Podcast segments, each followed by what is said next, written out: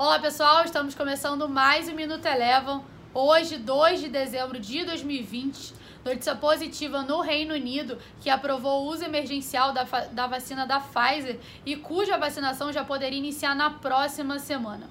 Ainda assim, as bolsas norte-americanas encerraram o dia de hoje sem um viés único.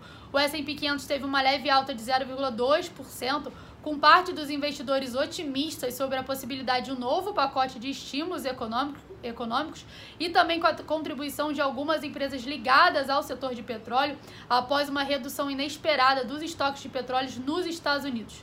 O petróleo Brent hoje teve uma alta aproximada de 1,6%.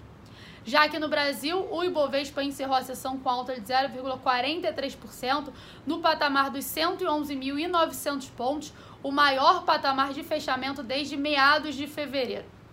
Por aqui, a Eletrobras foi um dos destaques de alta. No dia de hoje, subiu aproximadamente 4,4%, novamente com o tema de privatização no radar.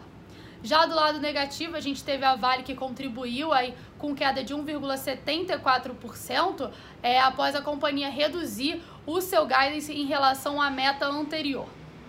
Já passando para o dólar, que segue aí enfraquecendo a vários pregões frente aos seus principais pares pelo mundo, após a forte queda que a gente viu aqui no Brasil na sessão de ontem, hoje o dólar teve um movimento de leve repique encerrou por aqui cotada a R$ 5,24, com uma leve alta de 0,3%.